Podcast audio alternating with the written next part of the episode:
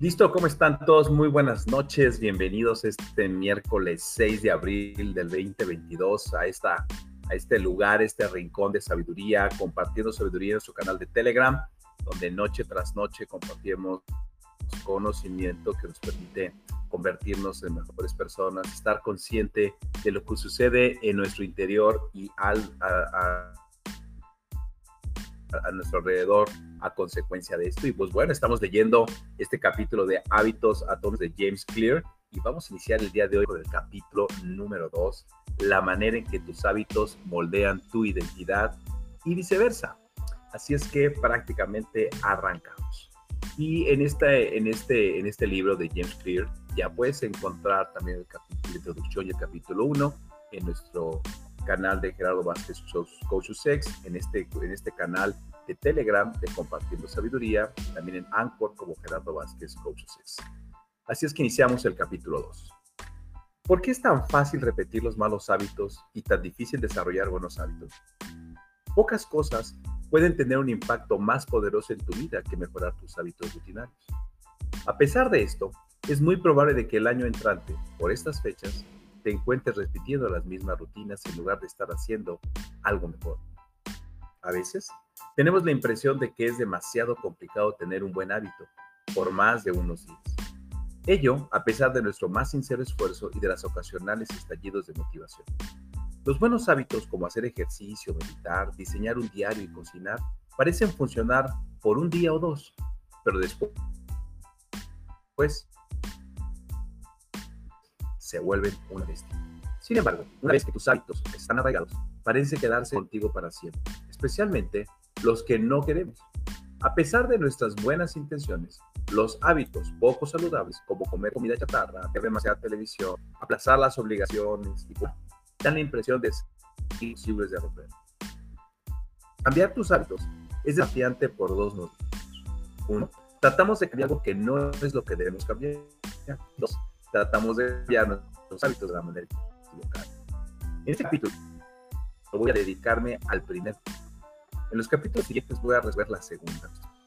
Las tres capas del cambio de conducta. Vemos un círculo donde encontramos tres, eh, se encuentran tres círculos del interior. En el primero hablamos de la identidad, en el segundo de los procesos y en el tercero de los resultados. Viene del libro identificado como la figura número 3. El cambio de conducta está formado por tres capas o niveles. Un cambio en tus resultados, uno en tus procesos y uno en tu identidad. Nuestro primer error consiste en tratar de cambiar algo que no es lo que debemos cambiar. Para comprender lo que quiero decir, hay que tomar en cuenta que existen tres niveles en los que los cambios pueden ocurrir, como las capas de una La primera capa incluye cambiar tus resultados. Este nivel se relaciona con el cambio de los. Perder peso, publicar un libro, ganar un campeonato. La mayoría de las metas que te propones lograr están asociadas con este nivel de cambio. La segunda capa y cambiar tus procesos. Este nivel se relaciona con el cambio de hábitos y sistemas. Implementar una nueva rutina en el gimnasio, organizar tu escritorio para tener un mejor flujo de trabajo, desarrollar una práctica de meditación. La mayoría de los hábitos que desarrollas están asociados con este nivel. La tercera capa, la más profunda, incluye cambiar tu identidad. Este nivel se relaciona con cambiar tus creencias, tu visión del mundo, la imagen de ti mismo tus juicios acerca de ti mismo y de los demás. La mayoría de las creencias, las suposiciones y los prejuicios se mantiene, que, que mantienen, están asociados con este nivel. Ahora, los resultados se tratan de lo que obtienes. Los procesos se tratan de lo que haces. La identidad se trata de lo que crees. Cuando se trata de desarrollar hábitos perdurables, es decir, cuando se trata de desarrollar un sistema de un 1% de mejora. El problema no radica en definir si un nivel es mejor o peor que otro. El verdadero problema radica en la dirección que sigue el cambio. Veamos imágenes. Y vemos hábitos basados en resultados. Tres círculos, capa 1, capa 2, capa 3, y se proyecta de afuera hacia adentro. Hábitos basados en la identidad. Mismos tres círculos, pero ahora va del círculo de adentro hacia el círculo de afuera. Esa es la identidad, después pasamos al capítulo 2 y antes. Dice en la, de, en, en la descripción de la figura 4. En los hábitos que están basados en resultados, el enfoque está en lo que queremos lograr. En los hábitos basados en la identidad, el enfoque está en quién queremos llegar a ser. La mayoría de las personas comienza el proceso de cambiar sus hábitos enfocándose en aquello que quieren hacer. Esto los conduce a hábitos que están basados en las metas o resultados. La alternativa apropiada es construir hábitos basados en cambio de identidad. Con este planteamiento, empezamos por enfocarnos en quién queremos llegar a ser. Imagínate dos personas que están tratando de dejar de fumar cuando se le ofrece un cigarro, la primera persona dice, no, gracias, estoy tratando de dejar de fumar. Suena como una respuesta razonable, pero esta persona todavía cree que es un fumador, que está tratando de llegar a ser una persona distinta. Este es que su conducta cambie mientras sigue manteniendo las mismas creencias. La segunda persona rechaza el cigarro diciendo, gracias, no soy fumador. Es una pequeña diferencia esta afirmación indica un cambio en la identidad. Fumar es parte de la vida anterior de la persona, no, no de su vida actual. Esta segunda persona ya no se conoce a sí misma como fumador. La mayoría de las personas ni siquiera consideran cambiar su identidad cuando se deciden a mejorar. Únicamente piensan, quiero ser delgado como resultado. Y si me apego a esta dieta, seré delgado. Entonces, Establece metas y determina las acciones para alcanzar esas metas. Pero ni siquiera consideran las creencias que dirigen su acción. Nunca cambia la manera como se conciben a sí mismos. Y no se dan cuenta de que su identidad puede sabotear sus planes. Detrás de cada sistema de acciones hay un sistema de creencias. El sistema democrático está fundamentado en creencias como la libertad, el poder de la mayoría y la igualdad social. El sistema dictatorial tiene una serie de diferencias de creencias como la autoridad absoluta y la obediencia estricta. Existen muchas maneras de vencer al electorado de votar en una democracia, pero, tal cambio de conducta no tendrá efecto en una dictadura. Esa no es la identidad del sistema dictatorial. El modo, el, el voto es una conducta que resulta imposible bajo un determinado sistema de valores. Un patrón similar existe ya sea que estemos refiriéndonos a individuos, organizaciones o sociedades. Siempre existe un sistema de creencias y suposiciones que moldean el sistema, una identidad detrás de los hábitos. La conducta que no es congruente con el que no eh, será duradera. Puedes querer tener dinero, pero si tu identidad es la de una persona que consume en lugar de crear, seguirá siendo proclive a gastar más. Puedes querer mejorar tu salud, pero si tu prioridad es la comodidad más que el esfuerzo, seguirás prefiriendo relajarte y descansar más que entrenar. Es muy difícil cambiar tus hábitos si no cambias tus creencias subterráneas que te condujeron a las conductas pasadas que deseas cambiar. Tienes una nueva meta y un nuevo plan, pero no te has transformado a ti mismo. La historia de Brian Clark, un emprendedor de Boulder, Colorado, nos proporciona un mensaje desde que tengo uso de razón, siempre me he mordido las uñas. Me contó claro. Empezó como un hábito nervioso cuando era joven, para luego transformarse en un indeseable ritual de arreglo personal. Un día decidí dejar de morderme las hasta que logré crecer, hasta que logré crecer un poco. Finalmente lo conseguí permitan perdí. Okay. crecer un poco. Finalmente lo conseguí con fuerza de voluntad. Después Clark hizo algo sorprendente. Le pedí a mi esposa que me programara una cita con la manicurista por primera vez en el vida. Digo, pensé que si a estar a pagar por mantener mis uñas de no volvería a morderme. Y funcionó, pero no por razones económicas. Yo fue que la manicurista hizo que mis manos por primera vez se vieran realmente agradables. La manicurista dijo incluso que, fuera del hecho de que los bordes estaban mordidos, no tenía unas uñas realmente sanas y atractivas. De pronto, Comencé a sentir orgulloso, me empecé a sentir orgulloso de mis uñas. A pesar de que nunca había aspirado a tener unas uñas agradables, este hecho hizo la diferencia. Nunca tomo verme las uñas desde entonces. Ni siquiera he sentido deseos de hacerlo. Y todo se debe a que ahora me enorgullece cuidar adecuadamente de mis uñas. La forma máxima de motivación intrínseca se da cuando un hábito se convierte en parte integral de mi vida. Una cosa es decir, soy el tipo de persona que quiere. Otra cosa muy distinta es poder decir, soy el tipo de persona que es esto. Entre más orgulloso te sientas de un aspecto particular de tu identidad, más motos quedan asociados con dicho aspecto. Si estás orgulloso del aspecto de tu cabello, seguramente desarrollarás una serie de actos para cuidarlo y mantenerlo en buen estado. Estás orgulloso del tamaño de tus bíceps, seguramente nunca te saldrán los ejercicios para fortalecer la parte superior de tu cuerpo y tu ejercicio. Si estás orgulloso de las bufandas que te seguramente invertirás hora en casa más una vez que tu orgullo se involucra, naturalmente luchas con uñas y dientes para mantener tus hábitos. El verdadero cambio de conducta es un cambio de identidad. Puedes iniciar un hábito porque tienes la, la motivación para adquirirlo, pero la única razón por la cual lo mantienes y lo cultivas es porque se convierte en parte de tu identidad. Cualquiera puede convencerse a sí mismo de ir al gimnasio o de comer saludablemente una o dos veces.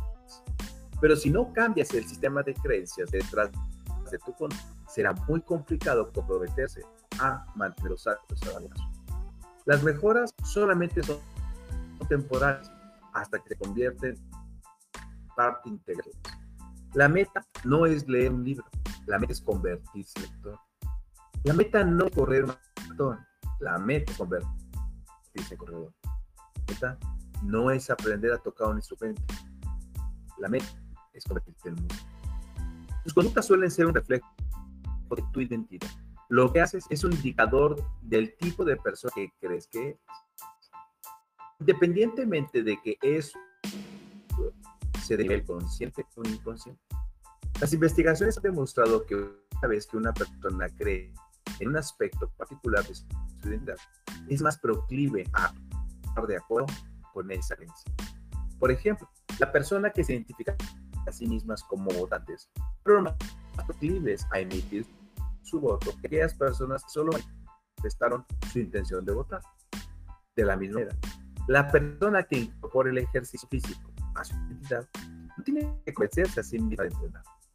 Hacerlo correcto es sencillo. Sobre todo, cuando tu conducta y tu identidad están completamente sincronizadas, ya no intentas lograr cambios de conducta. Simplemente estás actuando como la persona que tú crees que eres. Como todos los aspectos de la formación de hábitos, este también es una espada de dos filos. Cuando trabajas a todo, el cambio de identidad puede ser una poderosa fuerza de superación personal. En cambio, cuando trabaja en tu contra, el cambio de identidad puede ser una maldición. Una vez que has adoptado una identidad, es fácil que tu lealtad hacia ella influya en tu capacidad para cambiar. Mucha gente avanza por la vida en medio de un adormecimiento cognitivo siguiendo ciegamente las normas asociadas a su identidad. Soy pésimo para seguir instrucciones. No sirvo para despertar Soy malísimo para recordar de las personas. Siempre llego tarde. Estoy negado para la tecnología. Soy pésimo en las matemáticas. Y miles de variantes más. Cuando te has repetido a ti mismo una historia por años, es sencillo que aferres a estas rutinas mentales y las aceptes como un hecho. Con el tiempo, comienza a resistir a realizar ciertas acciones. Porque crees que no para lo que tú eres.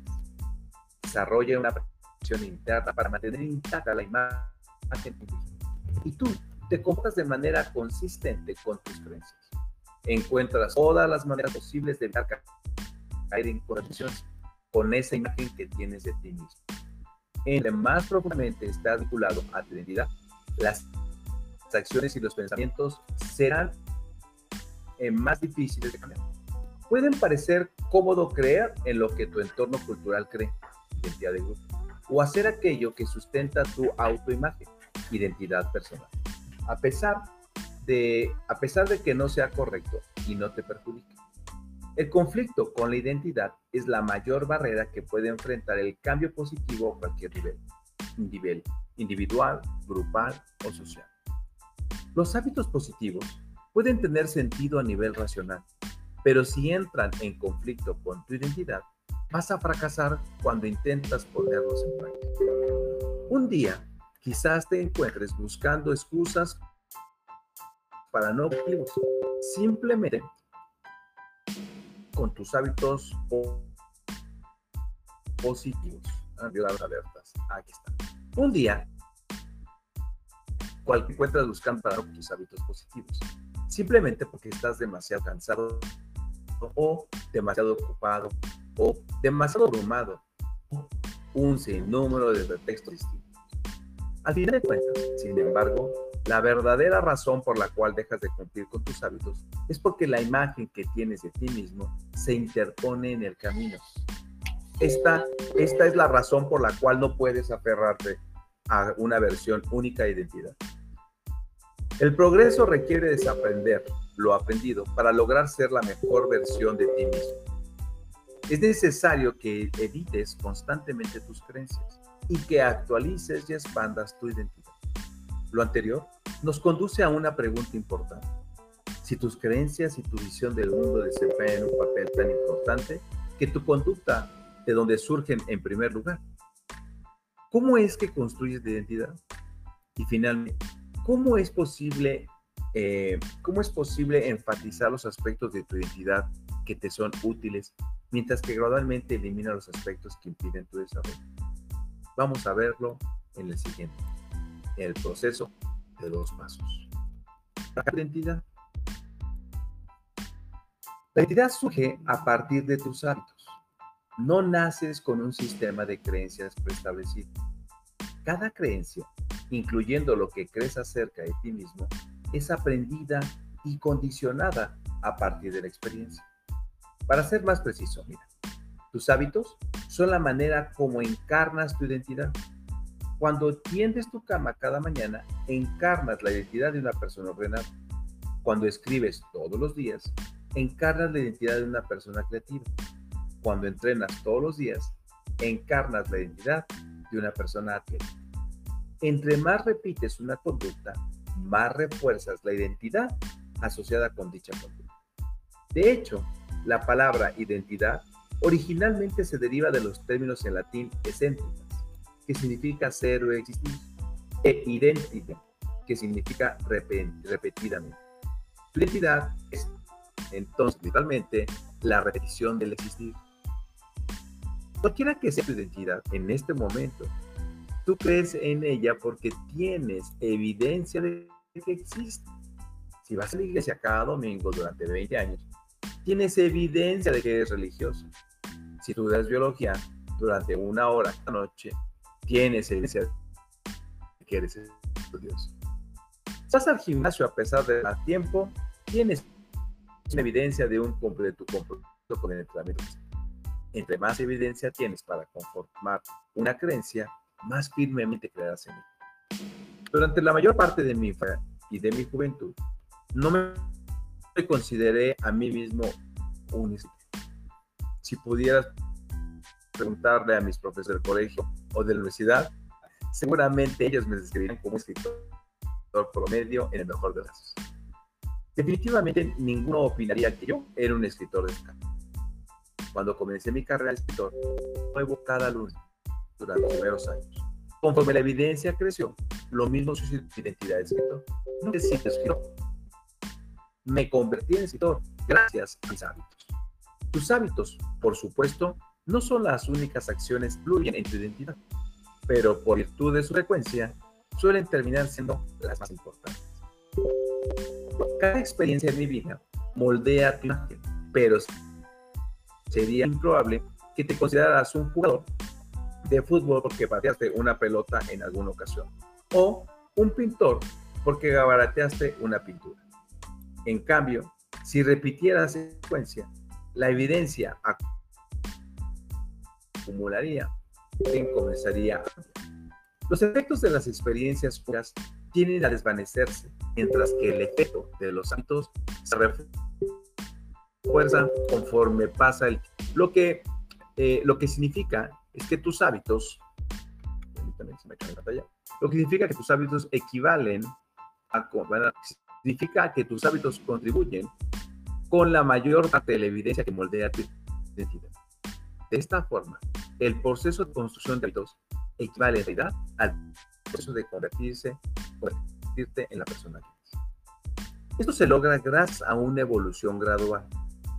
No cambiamos por arte de cuando chasqueamos por los dedos.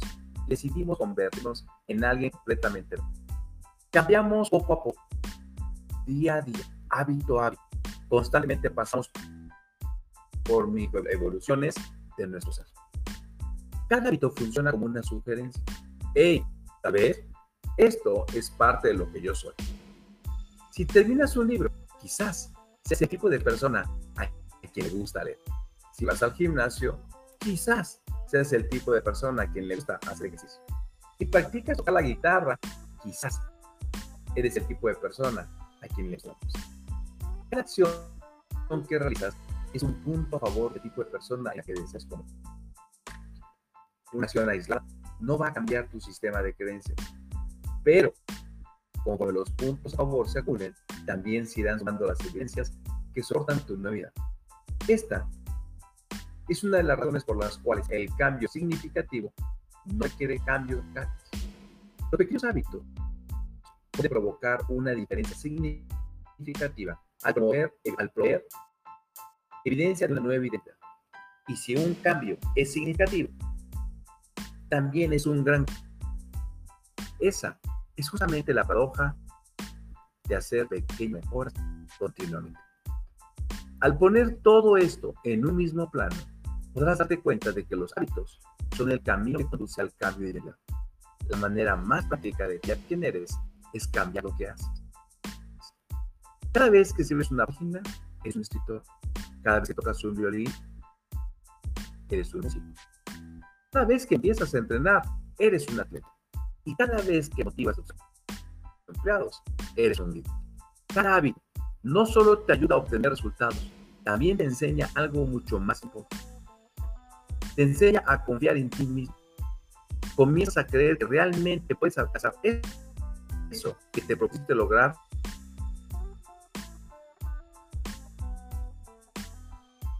cuando los puntos a favor y la evidencia comienza a cambiar.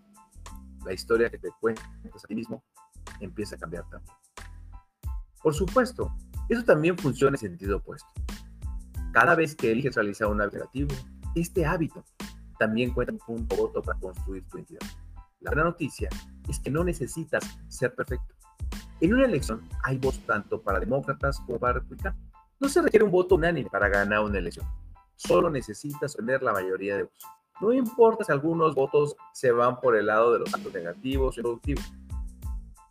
La manera es conquistar la mayoría de los votos para el lado de los hábitos positivos. Las identidades privadas siguen en nuevo nivel. Si sigues promoviendo los mismos votos de siempre, vas a obtener los mismos resultados de siempre. Si nada cambia en el origen, nada cambiará al final. Se trata de un simple proceso de dos pasos. Uno, decide qué tipo de persona quieres ser. Y dos, demuéstratelo a ti mismo pequeñas victorias continuas. Primero, decide quién quieres ser. Esto se aplica a cualquier, para un individuo, para un equipo, para una comunidad, para un país. ¿Qué deseas presentar? ¿Qué tipo de principios y valores quieres defender? ¿Quién quieres convertir? Estas últimas son grandes preguntas y muchas personas no saben siquiera cómo comenzar a lidiar con estos temas. Sin embargo, todos saben los resultados que desean obtener. Marcados, o reducir sus niveles de ansiedad, o incrementar salario al. Eso está bien, es válido. Puedes comenzar desde el tipo de resultados que quieres alcanzar y luego ir hacia atrás y construir el tipo de persona capaz de obtener esos resultados. Pregúntate a ti mismo, ¿quién es la persona que puede obtener los resultados que quiero alcanzar? ¿Qué tipo de persona puede perder 20 kilos de peso? ¿Qué tipo de persona eh, eh, puede aprender un idioma? ¿Qué tipo de persona puede iniciar una nueva empresa Por ejemplo, ¿qué tipo de persona puede escribir un libro? Probablemente alguien que es constante y confiable. Una vez que defines esto, tu enfoque puede cambiar. En lugar de concentrarte en escribir un libro, enfócate basado en resultados. Te en convertirte en una persona y confiable. Enfoque basado en la identidad. Este proceso te conduce a un sistema de éxitos como el que sigue. Soy la clase de maestro que defiende su salud. Soy la clase de doctor que dedica a sus pacientes el tiempo y la empatía que requiere. Soy la clase de líder que aboga por sus una vez que defines la clase de persona que quieres ser, puedes empezar a dar pequeños pasos para reforzar tu identidad. Tengo una amiga que perdió 50 kilos después de preguntarse a sí misma constantemente, ¿qué es que una persona sana? Durante todo el día, ¿no sabes esta pregunta como su guía? ¿Una persona sana caminaría o se ¿Una persona sana ordenaría un poquito o me sana? Mi amiga se cuenta de que si actuaba como una persona sana durante el tiempo suficiente, finalmente se convertiría en ese tipo de persona. Ella tenía razón. El concepto de los hábitos basados en la identidad es nuestra primera introducción a otro tema clave de este libro, los circuitos de retroalimentación. Tus hábitos moldean tu identidad y tu identidad moldea tus hábitos. Es una calle de sentidos. Mira, la formación de todos los hábitos es un circuito de retroalimentación. Un concepto que estudiaremos a profundidad en nuestro capítulo. Pero es importante que dejes que tus valores, tus principios e identidad conduzcan el circuito en lugar de permitir que sean los resultados los que te guíen. El enfoque debe estar siempre en convertirse en el tipo de persona que puede alcanzar una meta, no en la meta la verdadera razón por la que los hábitos importan. El cambio de identidad es la estrella polar que guía el cambio de hábitos. Repito, el cambio de identidad es la estrella polar que guía el cambio de hábitos.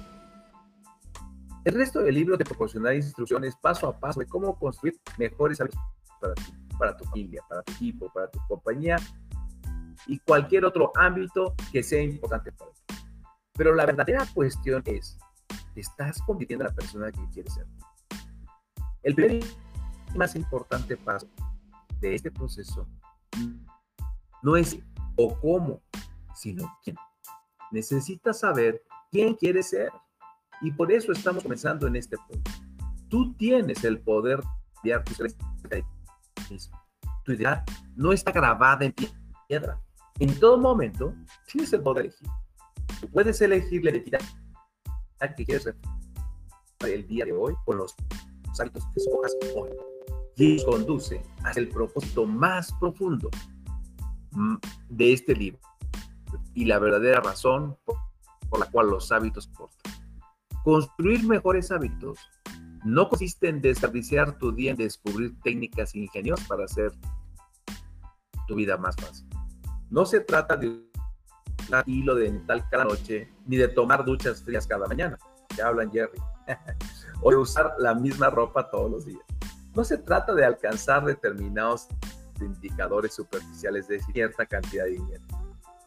Pero eso o reducir el nivel de estrés, por supuesto, los hábitos positivos pueden ayudarte a alcanzar este tipo de objetivos y más. Pero en el fondo, los hábitos no consisten en obtener algo. Los hábitos consisten en convertirte en alguien.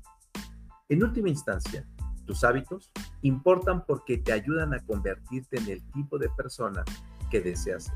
Son el canal a través del cual desarrollas y cultivas las creencias más profundas.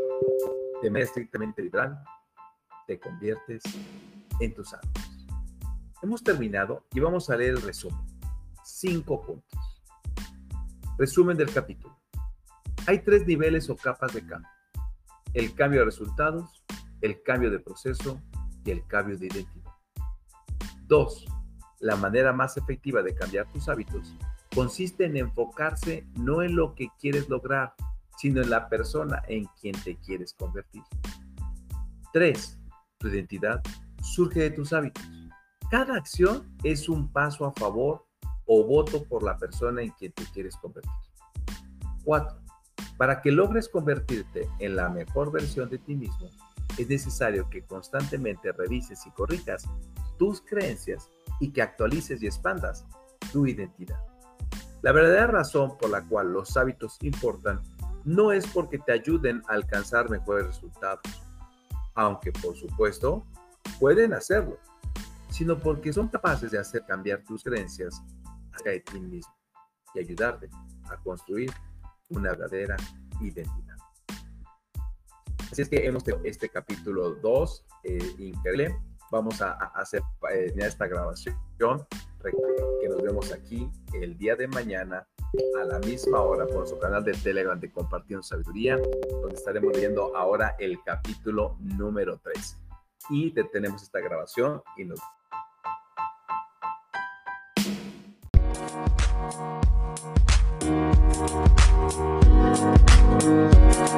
Thank.